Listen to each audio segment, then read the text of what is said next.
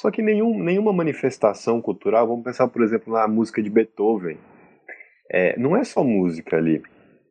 É uma cultura que envolve é, a feitura dos instrumentos, que envolve o, é, os editores de partitura, que envolve a cultura de ir ao concerto. Então toda a música está inserida na vida é tudo muito orgânico.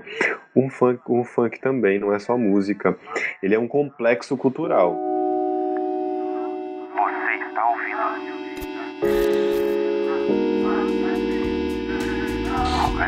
Agora é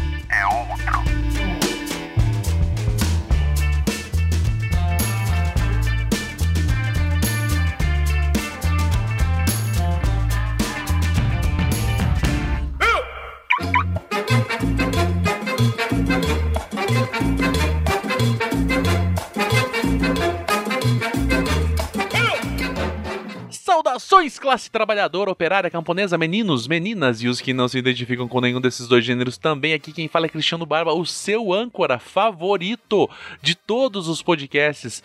E oi, você sabe, na introdução do Agora é Outro Podcast, viu que eu não, não confundi com o anterior? Viu? Tô de parabéns, hein? É, na introdução do Agora é Outro Podcast, eu venho aqui lembrar a vocês que tem como você colaborar financeiramente com esse projeto, é, a fim de que ele possa ser ampliado ainda mais. É, você pode entrar no apoia.se barra agora é outro podcast ou pela chave pix agora é outro podcast arroba gmail.com. Nesses dois modelos, aliás, nesses dois, nessas duas é, é, nesses dois modelos vai. No primeiro você pode escolher um valor mensal é, para colaborar e você vai falar assim, porra, Bárbara, mas eu só posso colaborar com. Só poderia colaborar com 3 reais por mês. Meu velho, coloca. 3 reais faz toda a diferença. É, eu tava fazendo uns cálculos esses dias de percentuais de ouvintes, percentuais de seguidores, e daria fácil para conseguir levantar uma grana muito boa sem onerar ninguém de forma fodida, assim. Mas, se você não consegue é, contribuir mensalmente, você pode entrar na chave Pix e dar um valor só, é, uma vez que é a chave Pix, como eu já disse. Agora é outro podcast, arroba gmail.com. Então, apoia.se barra agora é outro podcast ou na chave Pix, agora é outro podcast, arroba gmail.com entra lá. E os projetos que a gente tem para frente são muitos, muitos mesmo. A questão que fica é: será que eu vou conseguir dar conta de fazê-los? É, talvez depois que venderem a empresa que eu tô trabalhando, eu consiga. Estarei desempregado. Mas vamos lá, vamos lá, vamos ouvir o Thiago falar sobre funk, racismo e preconceito.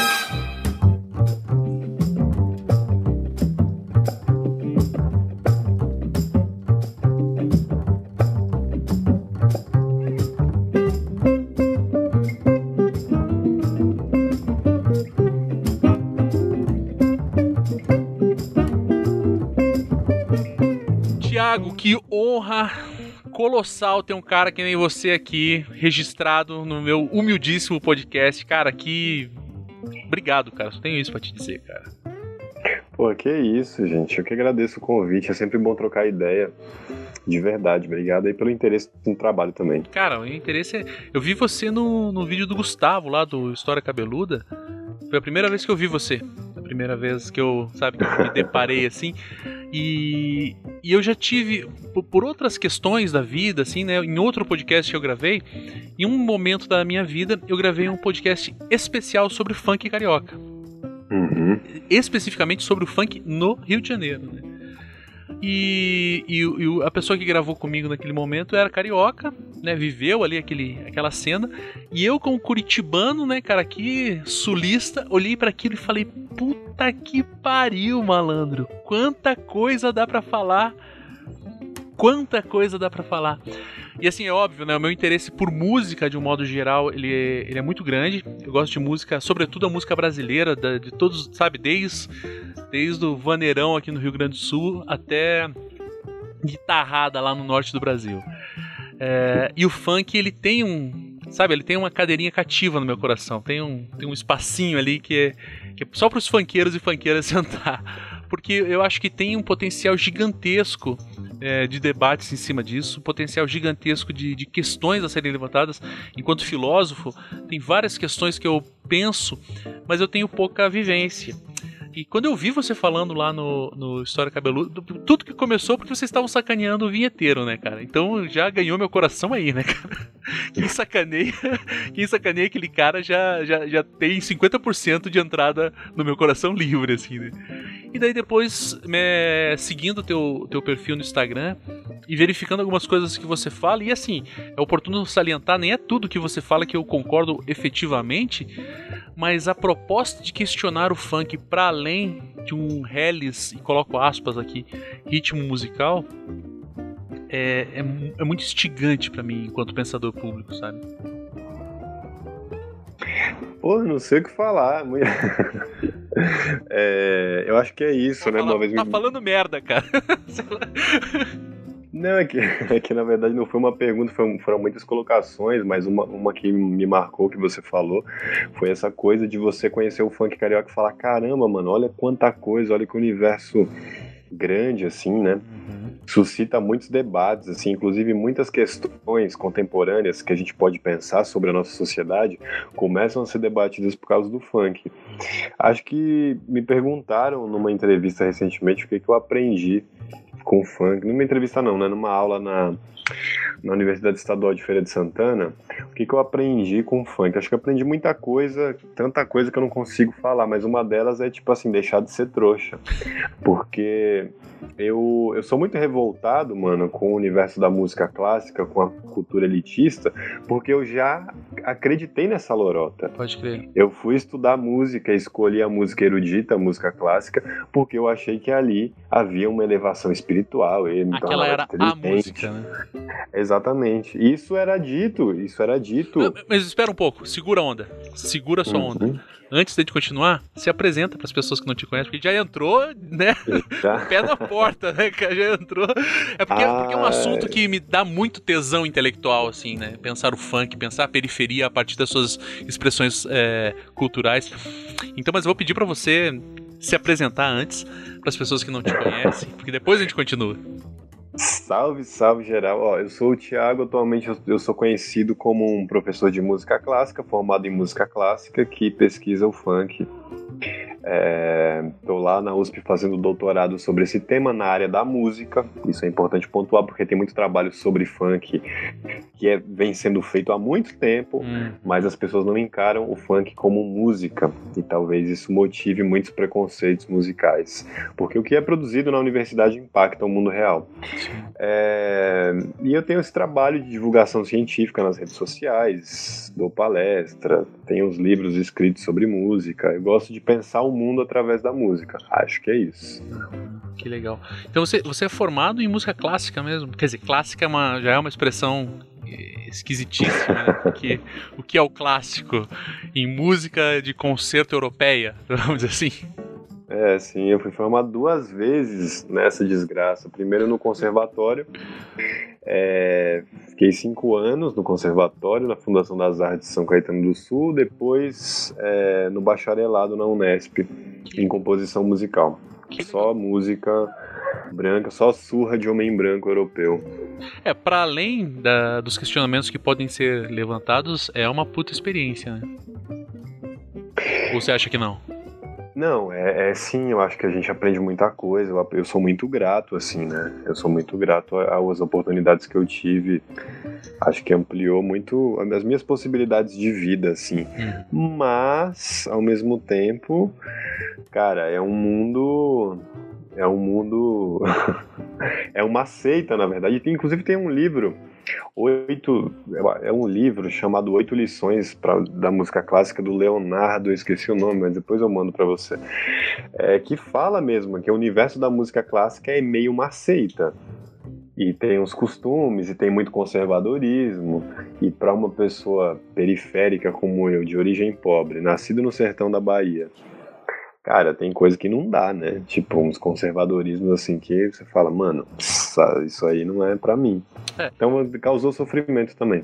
É engraçado você falar, isso aqui não dá, mas a tendência é não, não, não como você se propôs a pensar a música para além é, é, do conservatório, para além da música de concerto europeia, a tendência é o contrário É a pessoa, ainda que ela seja periférica, ainda que ela seja o que for, é ela se amoldar para poder acessar, como você mesmo falou, né, numa espécie de seita. Quando você entra na seita, não é a seita que se adapta a você. Eu fui, eu fui pastor durante anos, né, é, e tenho um bilhão e meio de críticas à, à religião. E, mas pensando agora essa estrutura quanto uma, como uma religião mesmo, como uma estrutura eclesial, assim, de fato, é, é o modo geral é a pessoa que se adapta e fala, bom, adaptado eu posso estar com vocês e não o oposto como você fez, né? Hum. Então, só que eu fiz isso depois de muito tempo, né? Porque eu tô. eu tô rodado já, o pai tá rodado. é, e eu, eu tinha vergonha de ser pobre, eu me vestia de um jeito que é o jeito que pianista vai dar concerto, assim, com roupa social eu falava de outro modo, assim, eu tinha vergonha das minhas origens, tinha vergonha de ter escutado funk na infância. então eu me, eu me adaptei, e eu me adaptei bem, assim, eu me desperiferizei. E aí, depois de, de amadurecer um pouco e viver contradições da vida, acho que eu pude entender me reperiferizar, voltar às minhas origens, voltar ao funk. Pega esse neologismo aí, cara. Não sei se essa palavra já existia ou você. Porque eu nunca tinha ouvido. Reperiferizar. É. é, foi um processo para mim. Nossa. Foi um processo. E deixa eu te falar, e como que você começou a pensar então é, o funk como objeto de estudo? Porque uma coisa, é, porque é, é muito, eu não diria muito fácil, porque é, é complexo dizer isso, mas é, é menos menos atípico, talvez, uma pessoa, sei lá, que toca um instrumento, toca piano, toca, sei lá, fagote, oboé, qualquer coisa assim, mas em casa ele escuta samba, escuta MPB, escuta. E no teu caso, poderia ser o caso, você tocar piano e escutar funk em casa. Mas como que o funk deixa de ser uma música e, e, assim, é importantíssimo salientar que, para mim, pelo menos a, o meu ponto de vista, né? Você como estudioso pode me corrigir se eu estiver equivocado. O funk não é uma música. Ele é, ele é mais amplo do que isso. Mas vamos, vamos só focar aqui em termos pedagógicos. Como que o funk deixou de ser música e passou a ser objeto de estudo para você? É... Eu acho que ah, cara, eu sou, eu sou, muito sincero, né? Sou muito. O que eu falo, o que eu penso, o meu trabalho tá cheio das minhas inquietações mesmo, tá cheio, meu coração tá ali. Né? Uhum. É, então, na verdade, o funk passou a ser objeto de estudo porque nesse período que eu falei para você que eu tinha vergonha de ser pobre, eu tinha vergonha das minhas origens, mano, eu entrei numa pira de só ouvir música de concerto de tradição europeia. Sei lá, da Idade Média até os dias atuais, música contemporânea. E aí, quando eu comecei a me abrir mais para as músicas é, tipo, do, do mundo real, isso aí tem a ver com muita coisa, com términos de namoro, e aí você vai para muita festa, e, e, é, e, aí você começa. E aí, é tipo assim, eu tava com todo aquele repertório técnico de escuta, hum. aí eu ouvi essa, eu reouvi, na verdade, essas paradas e falei, caralho, mano, tudo aquilo que eu aprendi me diz que essa versão ao funk é puro preconceito, não é qualquer um que faz isso. É difícil, é difícil. E aí eu encontrei muitos professores que me ensinaram essa bibliografia que me ajudou, que viraram, tipo, meus haters, assim. Aí eu pensei, olha que, olha que interessante, os caras ensinam um livro que talvez eles mesmos não leram. Quer dizer, é evidente que eles leram, só que ler não é simplesmente você colocar os olhos, é. os olhos no papel. Exatamente. Ler não é colocar os olhos no papel. Pense nisso. É, não. O, o processo de leitura. É... Eu, eu, sou filósofo de formação, né? O uhum. processo de leitura crítica ele é fundamental, né? Eu acho que o ideal é você brigar com o autor, né? Ou, ou você se convence. Eu acho que é importante numa leitura é você entrar numa briga mesmo, ao passo que no final, sabe, como, como no símbolo assim, né, de nossa, eu ia viajar longe agora. Como no símbolo de Jacó lutando com Deus, assim, você luta com o livro, né? Chega no final, você se convence, você é vencido pelo autor, ou você se convence que não. E a partir dessa de, de convencer-se que não, pô, vamos produzir para mostrar para esse cara e o diálogo se dá ao longo da, da eternidade, né? Porque às vezes você tá debatendo com um cara que morreu há 40 anos atrás e por aí vai, né? Não, isso que você está falando é muito legal, essa leitura crítica. A gente tende a ter, uma, a ter uma leitura muito passiva. Eu também tenho, às vezes eu leio um autor, concordo com o cara. Eu só vou discordar quando eu leio o cara que discorda do cara. Pode crer, pode crer. Mas eu tô falando. Tamo junto nessa, então. eu só tô falando, tipo, eu tô falando de uma parada que é assim: você ensina uma maneira de ouvir, uma maneira técnica e aí esse professor domina essa maneira e passa para você. Aí ele passa para você e você fala: "Não, mas e o funk?" E aí, ou o forró, sei lá, o piseiro. E aí esse professor fala, não, mas isso não presta. Não, é, mas peraí, você não entendeu o que você acabou de me ensinar? Pode crer. É quando a pessoa, tipo, ela ensina uma parada que parece que ela não entendeu. E pior, ela ensina bem. E aí você fala, caralho, mano, a vida é muito complexa. É, demais, cara. Não, o funk, né, como, como no objeto primeiro, assim, do que a gente tá tratando aqui, é, ele tem uma série. Porque, assim, cada ritmo popular que a gente vai encontrar aí vai ter uma série de preconceitos ligados a ele, né? É, mas o funk me parece. Pode ser que eu esteja falando bobagem também, mas o funk me parece que por algum tempo foi, pelo menos ao longo da minha vida, né? Claro que se a gente for voltar na história, o, choro, o samba, enfim. É, mas o funk ele tá muito ligado ao racismo, né? Sobretudo contra pessoas negras, né? O racismo. Uhum. Esse objetivo. E, e daí, às vezes, eu já, já, já, me, já, já estive em debates em que eu afirmei e falei, cara, não gostar de funk é racismo. E as pessoas não, eu só não gosto do ritmo. E tem uma, uma, uma, uma distonia intelectual aí. Porque quando eu afirmo não gostar de funk é racismo, e o cara fala, não, eu não gosto do ritmo, eu não gosto da, da sensação que a batida do funk causa em mim quando eu escuto, tem uma questão ali, né, cara? Tem como você falar um pouco sobre essa questão, em especial, assim, o racismo em não gostar de funk? É, eu acho que tem uma coisa, né? Quando eu falo das pessoas que não gostam de funk, eu não estou me referindo às pessoas que de fato não gostam. Eu estou me referindo, quando eu falo muito sobre as pessoas que não gostam de funk, no fundo eu quero me referir às pessoas que fazem campanha para o funk não existir. Porque, por exemplo, eu não gosto de muita coisa. Só que, na verdade, as coisas que eu não gosto, eu nem conheço. Eu nem me proponho a pensar a respeito, porque eu não conheço, tipo assim, é um ponto cego. Se você perguntar para mim, o, o K-pop é, sul-coreano é sul-coreano? Coreia, Coreia do Norte é, é a Coreia embaçada. é, eu falo, eu não conheço, eu não sei, é um ponto cego. Eu, eu não tenho nem como dizer se é ruim ou bom, porque eu não consumo. É, exatamente. Assim, o pouco que eu, o pouco que eu ouvi, assim, não sei nem se eu, se eu, se eu cheguei a ouvir uma música inteira, não foi uma coisa que, que me pegou, assim. Uhum. Eu precisaria tentar fazer. Então, é isso, né? É, eu, quando eu falo sobre não gostar de funk, eu estou me referindo muitas vezes a quem faz uma campanha. E aí fazer uma campanha já diz muita coisa. Já diz que você tem pelo menos um envolvimento psicológico, porque aversão é energia psíquica gasta. Se você não gosta de suruba, você, ah, não vou ali na suruba do cara. Agora, você fazer uma campanha contra a suruba, você fazer uma campanha contra o funk, você fazer uma campanha contra qualquer coisa, e normalmente as pessoas que falam sobre o funk, elas têm muita energia, né? Tipo, elas gastam energia com textão. É muito visceral o negócio, né? É, e aí você fala, isso aí, isso aí é.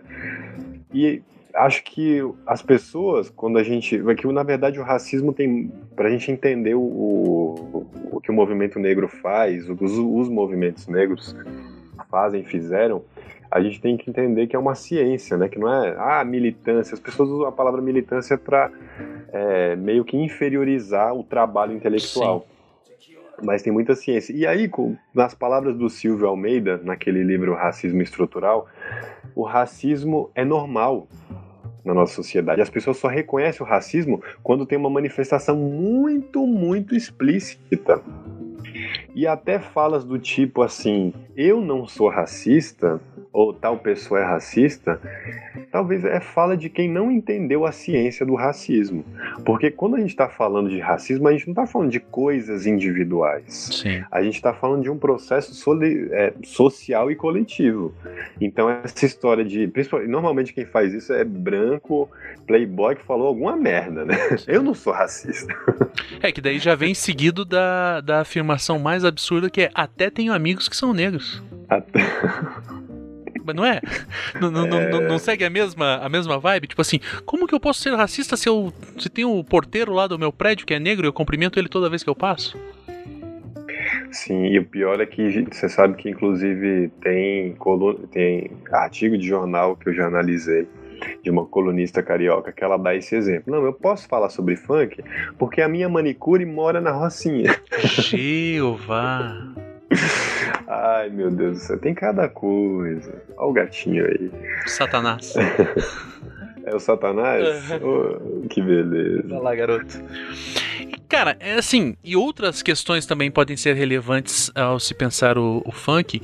É, eu, eu não sei se há uma divisão propriamente assim, mas pensar a questão da, da, da ostentação isso para mim sempre, sempre se mostrou né, nos debates, assim, quando alguém vinha é, desmerecer o funk, sempre vinha, porra, mas e a ostentação? Que, sabe, e, e o, é óbvio que tem questões que podem ser problematizadas, podem ser até questionadas, mas nesse sentido, né, essa essa essa. Por que ter tanto. Por que ter. Vou falar uma coisa que pode soar meio esquisita. Mas por que ter tanta raiva de pobre que conquistou alguma coisa? Sim, é.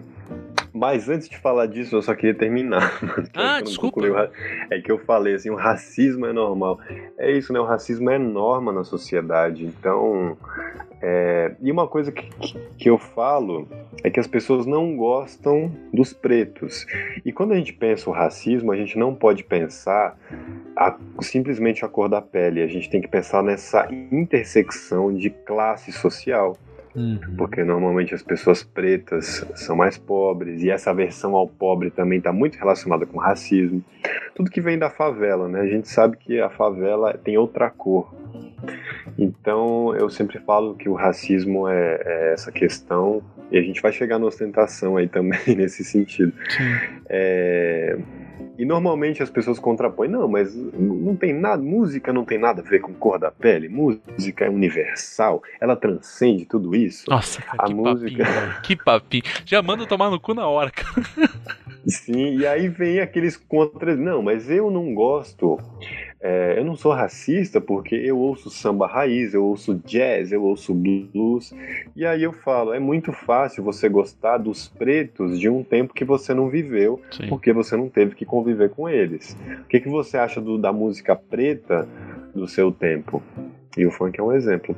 E sobre essa coisa da ostentação, mano, o que acontece é que parece um pecado. É, tem muita coisa que a gente pode pensar que, tipo assim, se você vê um Luciano Huck com uma Ferrari, um Playboy, assim, você não vai chamar aquilo de ostentação, né? Sim. É muito curioso. Agora, quando você vê um cara de quebrada, e, e, muitas vezes existe aquela desqualificação, porque isso realmente acontece na quebrada. Às vezes o cara deu sangue para comprar um carro tal, mas ele mora numa favela, assim, às vezes num barraco. E tipo assim, e as pessoas vêm, vêm desqualificar, vêm desmerecer, falar, ah, você tem carro tal, mas você não, nem, não tem nem onde morar, não tem nem onde cair. Tem iPhone, mas anda de busão. É, tipo isso, exatamente. E, a, e você fala, mano, mas peraí, eu preciso ter é, a questão de prioridade da pessoa. E acho que a pessoa ignora o significado. É claro que é complexo, porque assim, a crítica que se faz, mano, é tipo, pô, mas você vai botar mais lenha na fogueira do capitalismo que oprime vocês. É que eu... Só que tem todo um significado afetivo, social e principalmente eu que sou das artes, estético, que as pessoas ignoram. Quer dizer, quando você vê um MC Pose cheio do ouro, não é só questão de grana, é também mas é, existe um pouco, existe a estética também daquilo, essa estética exuberante, existe também essa lógica do impossível, né? É, que está muito no mundo das artes, assim, essa coisa de você a, ilusão de ótica, essa coisa que está muito no mundo estético, né? No mundo estético das artes. Uhum. E, e, e, essa lógica do impossível tá nisso. Como é que um cara favelado tal tá ganhando mais dinheiro do que um playboy que estudou em escola de 10 mil reais? Né? E o cara tem, tem mais reconhecimento, tem fama, faz mais sexo, pelo menos é o que se mostra. Sim. É, louco pensar, né, cara? Porque assim. É, sei lá, você vê um MC Pose da vida, ou qualquer MC aí, é, com carro importado, por exemplo, sei lá, eu não sei o valor de carro, mas vamos chutar aí, 150 mil reais é um bom carro, não sei. Mano, mas pior que eu acho que, que 150, porque parece que tá tudo muito caro, vai, coloca aí uns 300. Tá, vamos chutar 300 mil reais. O moleque na favela tá mais perto de um carro de 300 mil reais do que o playboy que, que fica mamando o Elon Musk que tá perto dele. Essa diferença ela é menor. Então, numa perspectiva lógica, sem levar em consideração questões estéticas ou questões outras, para um cara que está ali fazendo o beat dele, né, tentando lançar no, no, baile, ele está muito mais próximo de conquistar um carro de 300 conto do que aquele playboy que está investindo grana chegar perto do Elon Musk e não sei lá quem. E a partir dessa lógica você fala, bom, então a ostentação é um caminho, sabe, de você olhar para os caras e falar, por que, que um playboy pode mamar o, o, o Elon Musk ou seja lá quem for, e um moleque na vila que não pode, não pode apreciar o trabalho de um cara que até outro dia tava ali com ele também, sei lá, às vezes estudou na mesma escola dele, entendeu? Eu não sei, pode ser que, que eu esteja vacilando na minha, na minha perspectiva lógica, mas me parece por aí, né? É, eu acho que hum, essa coisa da ostentação é muito uma. É engraçado, né? Porque o funk também ele ele se apropria de palavras que são usadas no sentido de, de menosprezar. Porque, por exemplo, a ostentação, normalmente quem acusa de ostentação às vezes não é nem o cara de quebrada, às vezes o cara de quebrada nem vê como ostentação, ele vê como superação. Sim, pode crer. Só que as pessoas chamam de ostentação e aí ele incorpora. A mesma coisa com proibidão. Muita, um, um outro nome do proibidão, que é um subgênero do funk que fala do crime, é o apologia. Por, isso é um nome. Um, apologia é um nome que a própria comunidade funk usa como sinônimo de proibidão. Mas é, usa apologia porque a sociedade o tempo Sim. todo fala que é apologia e eles utilizam incorporaram a, a é... para subverter o que o que era usado tipo para desmerecer de certa forma foi incorporado para subverter e falar não é isso aí mesmo pelo menos a impressão que eu tenho é, então acho que nessa coisa da ostentação tem um pouco disso, né? Tem uma. Não sei se é uma ostentação, tem tantas outras coisas aí. Uhum. E acho que chamar de ostentação é limitar um pouco assim a, a, perspectiva e também fazer a crítica é muito sintoma de quem não de quem não vem dessa realidade, de quem não enxerga o outro lado. Uhum.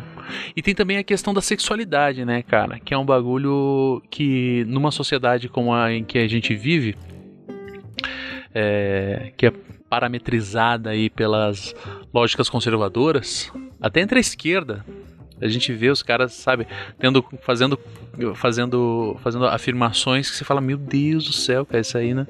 No século XIX já não, já não era mais, e esses caras estão. E, e, e uma sexualidade que assim, pode, pode ser que eu esteja muito equivocado também. Mas uma sexualidade que não é uma sexualidade exagerada, é apenas uma sexualidade exposta, ou você acha que não? Porque assim, me parece que é uma sexualidade que qualquer um não qualquer um também é muito amplo, né? Porque quem vai, quem vai compreender qualquer um. Mas me parece que essa, essa sexualidade que dita exagerada, é, ela só. Da mesma forma que você falou, né? Da questão da, da, da apologia, do, da ostentação e tudo mais. É, ela só é exposta, ela só é, só é como se o funk fosse, de certa forma, uma descrição social do que está acontecendo naquela realidade. Descrição essa que, visto daqui de fora, né, eu que sou um cara que não estou integrado numa comunidade, é, olhando para o funk, eu posso até, em certa medida, falar: caraca, olha o que está acontecendo. Mas no fundo é apenas uma exposição, né, não tem nada sei lá, patológico nessa, nessa perspectiva, né?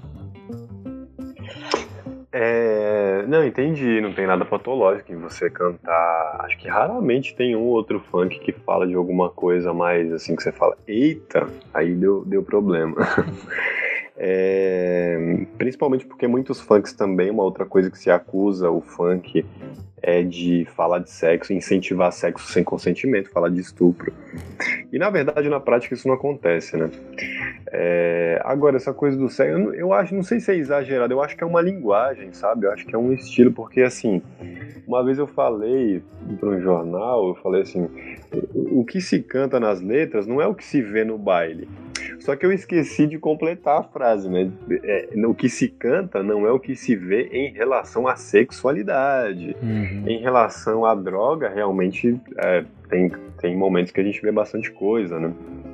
Agora, em relação à sexualidade, e não é que as pessoas que estão no baile não transam, transam, mas não é esse negócio explícito que muita senhorinha de família acha que vai é, ter sexo explícito e orgia e suruba no meio do baile, não é assim? então é muito comum a gente estar tá num baile e você. Hoje eu tenho visto mais, né? Mas antes, durante muito tempo, eu não via nem casais se beijando. Porque às vezes você tá no baile de rua e tem muita molecada que tem uns 15 anos e tal, e ainda tá naquela tensão, sabe? Porque tem uma fase da puberdade que tem uma tensão que os homens e as mulheres nesse mundo heterossexual não se misturam tão facilmente. Hum. Tem uma fase que é meninos e meninas e, e ninguém se beija, fica todo mundo ouvindo som. É, então não é essa e eu também lembro um, um, post que a MC Carol fez recentemente falando: quando eu cantava putaria, eu era virgem. então, é. De fato, o funk não canta nada que tem nenhum problema sexualmente falando, né? Transar com, com consentimento com 10 pessoas não tem problema, né? Com consentimento, tá tudo certo. É, agora, tem um pouco da linguagem, tem um pouco da linguagem hiperbólica, digamos assim, né? De uhum. você chegar nos extremos, assim. Exagerar. É, órgãos de. Não sei, é não, exagerar na linguagem, né? Talvez. Ah, o cara tem um pau que bate no é. joelho. Não sei se pau que bate no joelho é... seja um exagero, né? O meu não bate, né? Tem, tem. Sabe aquela música lá, aquela música do, do Kiko Zambianchi? Se um dia eu pudesse ver meu passado inteiro. O Catra fez. Se meu pau não parar de crescer, vai passar do joelho. eu tava pensando nessa música quando eu falei isso, cara. é, o Catra é muito bom. E cara, e assim, quais outros, quais outros debates você, você acha que podem ser, podem ser possíveis nessa perspectiva de, de análise é, do funk para além do, do entretenimento, né? Porque assim, é inegável que o funk é um puta entretenimento. Né? É, é, não, não sei se é o entretenimento, mas é tá ali no top 3 entretenimentos populares do Brasil, né? É, então esse debate, sabe, quando alguém fala assim, ah, funk é bom, funk é ruim, funk é bonito, funk é feio, eu acho que, né, como você mesmo falou, é, é muito, é muito possível o cara simplesmente não gostar da sensação que o funk causa nele quando ele ouve, sei lá. Mas, mas e os outros debates que estão embutidos aí? Porque outra coisa que eu queria levantar também, quando alguém fala de funk, muitas vezes as pessoas, eh, eh, e, e talvez você também possa me, me corrigir, pensam apenas na música, ou então apenas no baile. Você acha que tem coisas para além disso? Tem, tem ou, ou, o funk se limita aí, ou, ou melhor, talvez no teu, na tua pesquisa você se limite a verificar isso apenas?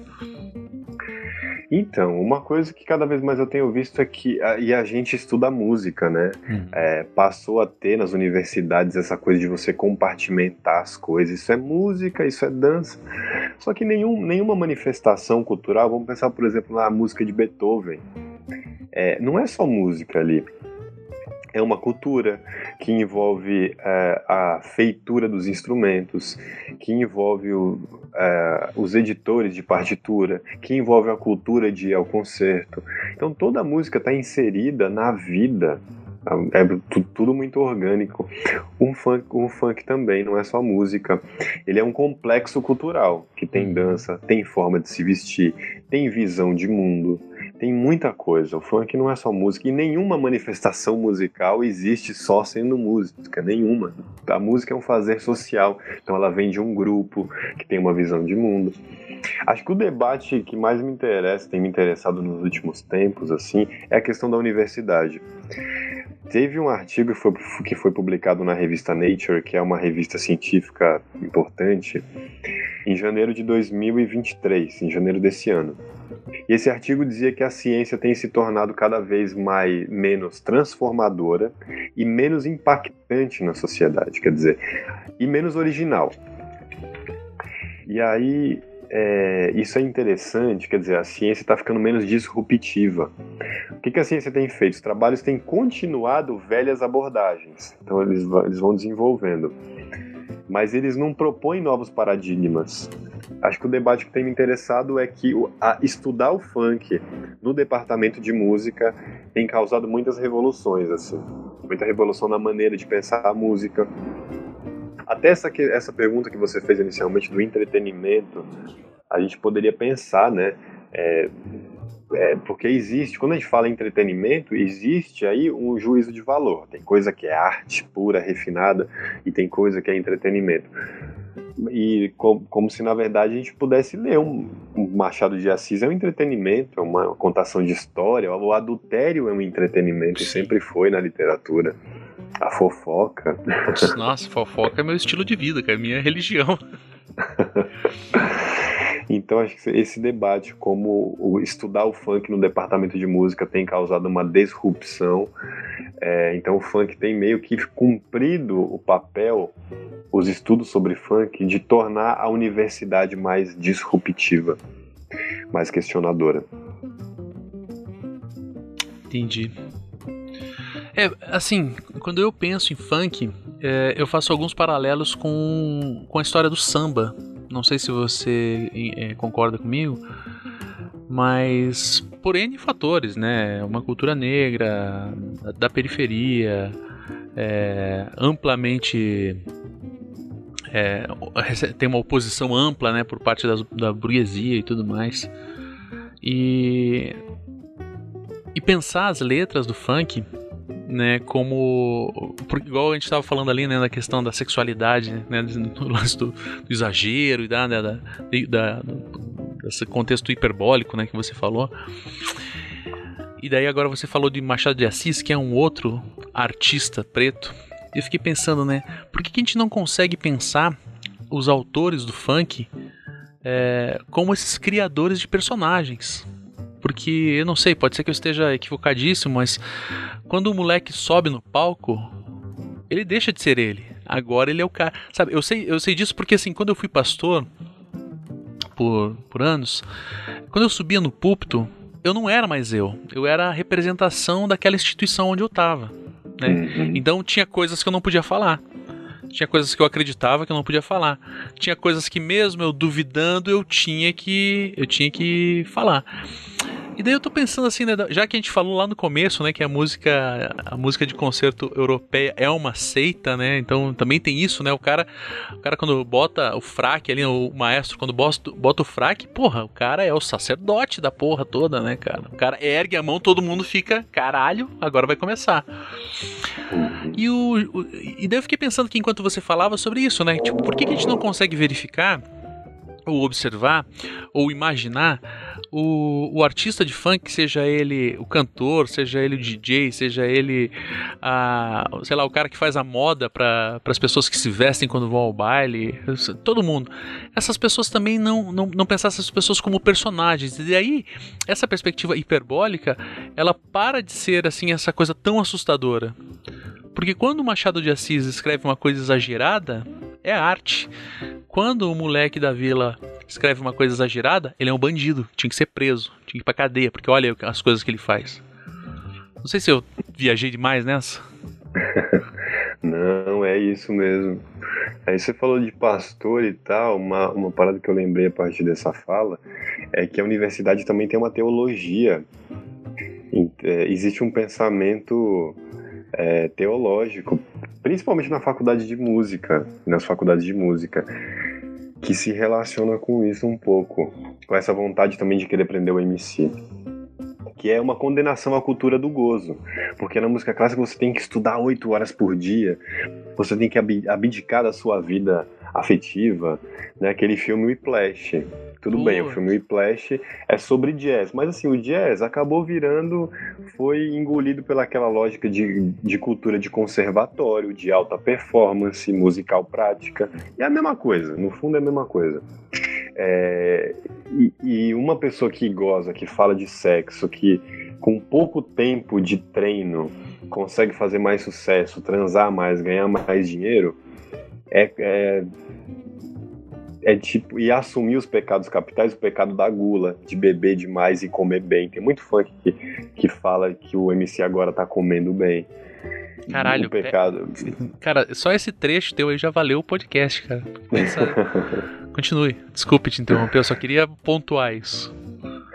É, tem a ver com tem a ver com essa cultura do gozo também na universidade, né? Então, sei lá, até eu eu também tive muito preconceito na faculdade de música quando eu passei a me assumir e a me preocupar com a aparência. Parece que se você se preocupa com aparência, você é alguém menos inteligente. Sim. Se você pinta o cabelo, se você expõe seu corpo na internet, você é uma pessoa menos inteligente.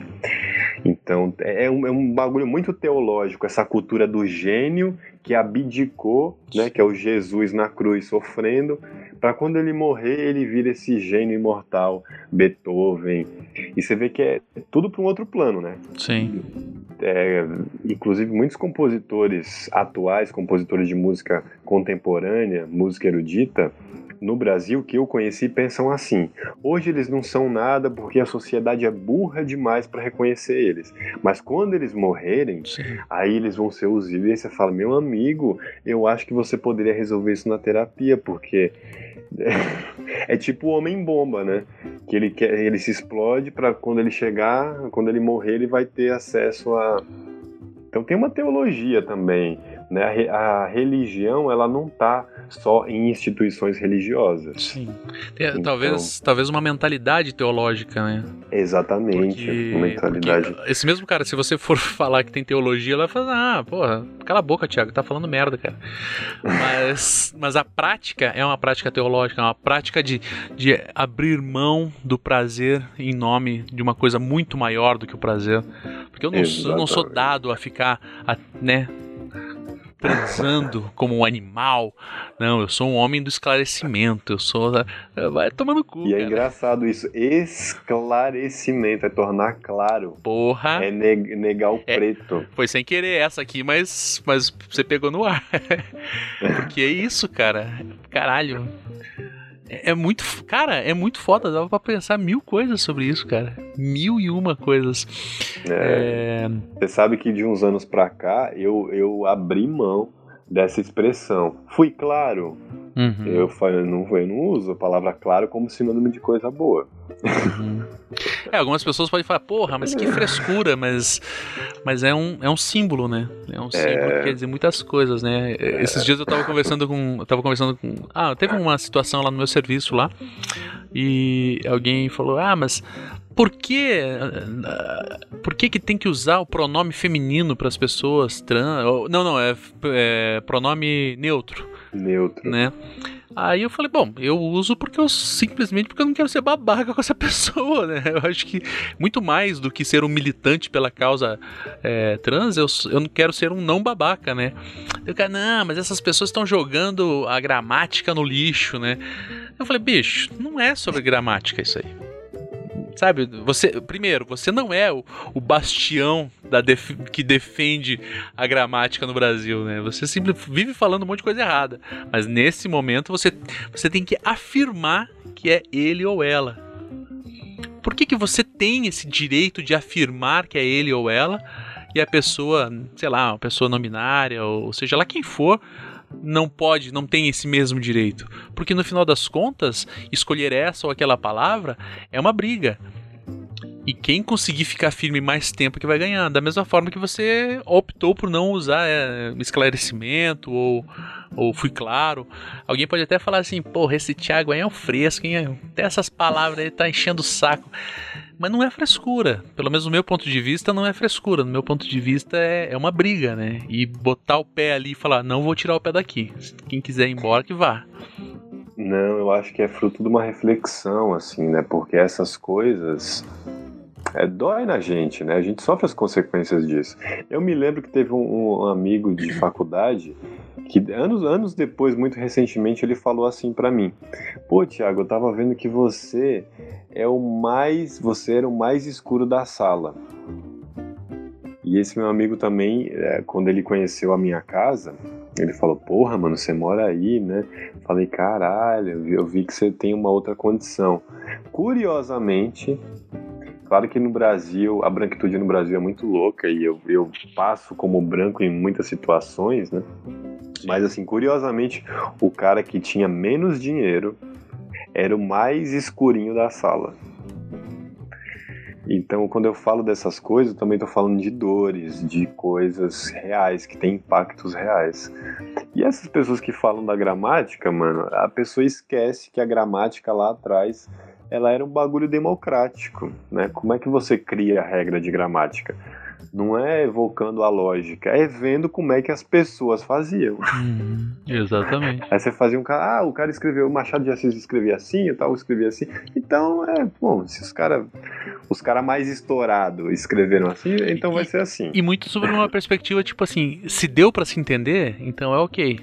É, exatamente. É. E daí, assim, como nessa questão, né, da, do gênero neutro, é uma questão que até pouco tempo não era levantada, e agora é. Uhum. Né? Eu acho importante pensar essas questões também, né? Assim como pensar o funk como, como um objeto de cultura e não como um entretenimento de segundo, de segundo plano, né? Exatamente. Quando você vê, por exemplo, eu lembro quando eu era moleque, cara, criança, assim. Eu tenho 43 anos, então quando eu era criança ali, entrando na adolescência, tinha o programa da Xuxa e ela levava os funkeiros lá, né? Que eu acho que foi a primeira. Não sei, mas acho que a primeira vez ali que o funk começou a aparecer forte na TV, né? Ou, ou, ou, ou antes. Não, teve bastante. Ela levou MC Marcinho, levou Latino. Claudinho, Bochecha aparecia todo dia, é... praticamente. E eu lembro, cara, dos comentários que o meu pai fazia, cara. Ah, pô, porque eu, eu, durante um tempo, entre os meus seis, dos meus 5 aos 7 anos, eu morei no Rio de Janeiro, com meu pai. É, e daí, quando a gente voltou pra Curitiba e tudo mais. E eu lembro dos comentários do meu pai falando: Porra! E, cara, e o meu pai nem é o cara mais escroto da face da terra, cara, sabe? Não é, não é. Ele tem muita coisa boa, assim, sabe? Não votou no Bolsonaro, por exemplo. É. E, e, ele falava assim, porra, mas como é que bota um negócio desse na televisão? Essa porra, os caras não sabem nem tocar instrumento, ó. Tem que apertar o teclado lá, não sei o que. E daí ficou pensando, porra, eu... caralho. Só apertar o botão, filho da puta. Uhum. Enfim, é, mas, mas era uma coisa que fazia super parte da minha infância. Eu vi meu pai esculachando, falando que funk era, era uma merda. E ouvi meus amigos falando que funk era merda. O fato de eu não achar o funk uma merda é, o, fa o, fato de eu ser curitibano e não ser um fascista já é um ponto positivo, né? Mas. mas. Mas. Mas é, é, muito, é muito sintomático, assim, pensar que, tipo assim, porra, era um problema. Como você falou lá no começo colocar energia para ir contra o funk, porque você poderia simplesmente, né, se eu chegar para você e falar assim, o que, que você acha do Vaneirão, né? Sei lá se você tem algum conhecimento, mas talvez você vai dizer, pô, é música de gaúcho. Não sei exatamente se é bom ou se é ruim, mas ali não tinha um trabalho, né, ostensivo. Ah, isso não é música. Quer, quer ver música? Daí pegava lá um disco do milionário José Rico, colocava, isso aqui é música, olha aqui, ó. E essa essa tentativa de diminuir o funk, né? É, de dizer, olha como é ruim, olha, presta atenção como é ruim, fica prestando atenção como é. Fala, porra, se é ruim, só não escuta e não enche meu saco, filho da puta. Ah, essa coisa. Então, até essa coisa do. Uma outra, uma outra coisa, um outro preconceito que as pessoas têm. É, qualquer um faz funk. De fato, primeiro que tem tanta coisa nisso aí, né? Hum. Existe aquela visão fascista de que o que é bom é o que é exclusivo. O que é bom é aquilo que não é para todo mundo. Sim, só para ele. Tem uma, tem uma frase do Arnold Chamber, que é o cara da, que criou a música do Decafônica, muito respeitado no universo acadêmico da segunda escola de Viena, que ele falava se é arte, não é para as massas, se é para as massas, não é arte. Isso é um pensamento fascista. Qual o problema de fazer uma coisa que todo mundo consegue fazer? Segundo, que não é assim, né? É, não é tão simples assim. Você, por mais que seja uma coisa possível de qualquer um fazer, desde que tenha um desejo, não é tão simples produzir funk e fazer isso ter sucesso, isso ter um, isso cair no gosto popular. Então, é, é, acho que é muito preconceito, né? É, e o louco é que normalmente são, são pessoas que não têm muito conhecimento musical que faz isso, né? Na grande maioria das vezes, né? Porque falar assim, ah, qualquer um faz uma batida de funk. Se você pensar friamente, pegar um, um dispositivo, ficar com ele ali uma semana na tua casa, em algum momento você vai fazer uma batida de fato. Mas criar música é muito mais do que replicar uma técnica, né? Eu não sei, eu estudei violão clássico quando eu era jovem e e as conversas que eu tinha, o meu professor de teoria musical ele era fagotista e tinha um professor de, de violão, de fato. Quando a gente conversava sobre música, as aulas sempre começavam com uma conversa sobre, sobre música. É muito mais do que você saber o lugar onde você coloca o dedo e o lugar e a forma como você bate a mão. Sabe, replicar a técnica, por isso que fala-se muito, né, sobre, sobre aulas online de instrumentos que eu acho que tem, tem o seu valor em, algum, em alguma instância. Mas criar música, fazer arte, é uma coisa que talvez não sei nem se cabe na cabeça do fascista. Essa produção intele essa produção artística.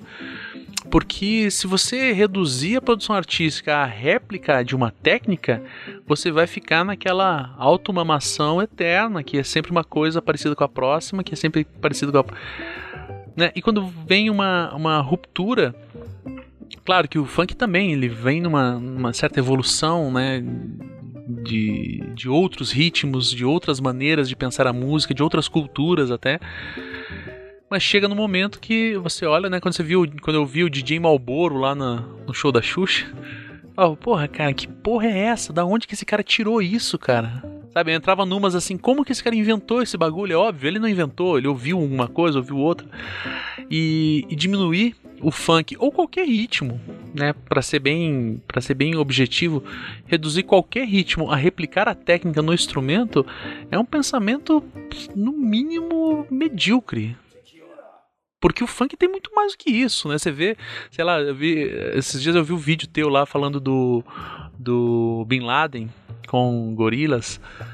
Porra, que som foda, cara. Vai se fuder, eu gostei demais daquilo, cara. Agora, dá o um bagulho pra mim aqui, vamos ver se sai igual. Sai porra nenhuma, malandro, tá louco?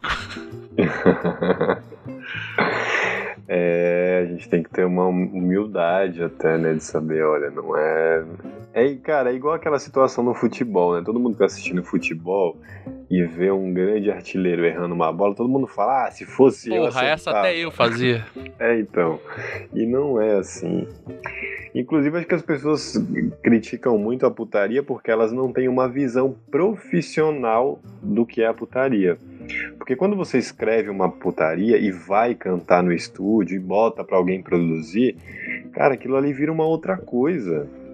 Aquilo ali vira um, vira um trabalho e às vezes você nem tá se preocupando com essa com essas questões que as pessoas problematizam. Aquilo ali é uma mensagem, aquilo ali é som, é música, e você está buscando formas diferentes de fazer aquela música. Quer dizer, você. Eu não sei explicar o que eu quero dizer, mas você tem outra visão, mano. Uma coisa é você falar assim, ah, eu quero é, transar com tal pessoa. Outra coisa é quando isso vira música e você vai para um estúdio, conversa com o DJ, conversa com. Mano, aquilo vira Sim. outra parada. Sobre, é, eu, eu, não sei se, se, é nessa linha que você está querendo dizer, mas tipo, quando você escreve uma, uma composição é, é, de putaria, é, é, como quando você, quando você lê um conto erótico, por exemplo. Aquelas pessoas ali, elas podem não existir de fato. Mas sei lá, numa, num, num contexto heteronormativo aí, um, um conto erótico de um cara transando com uma mulher.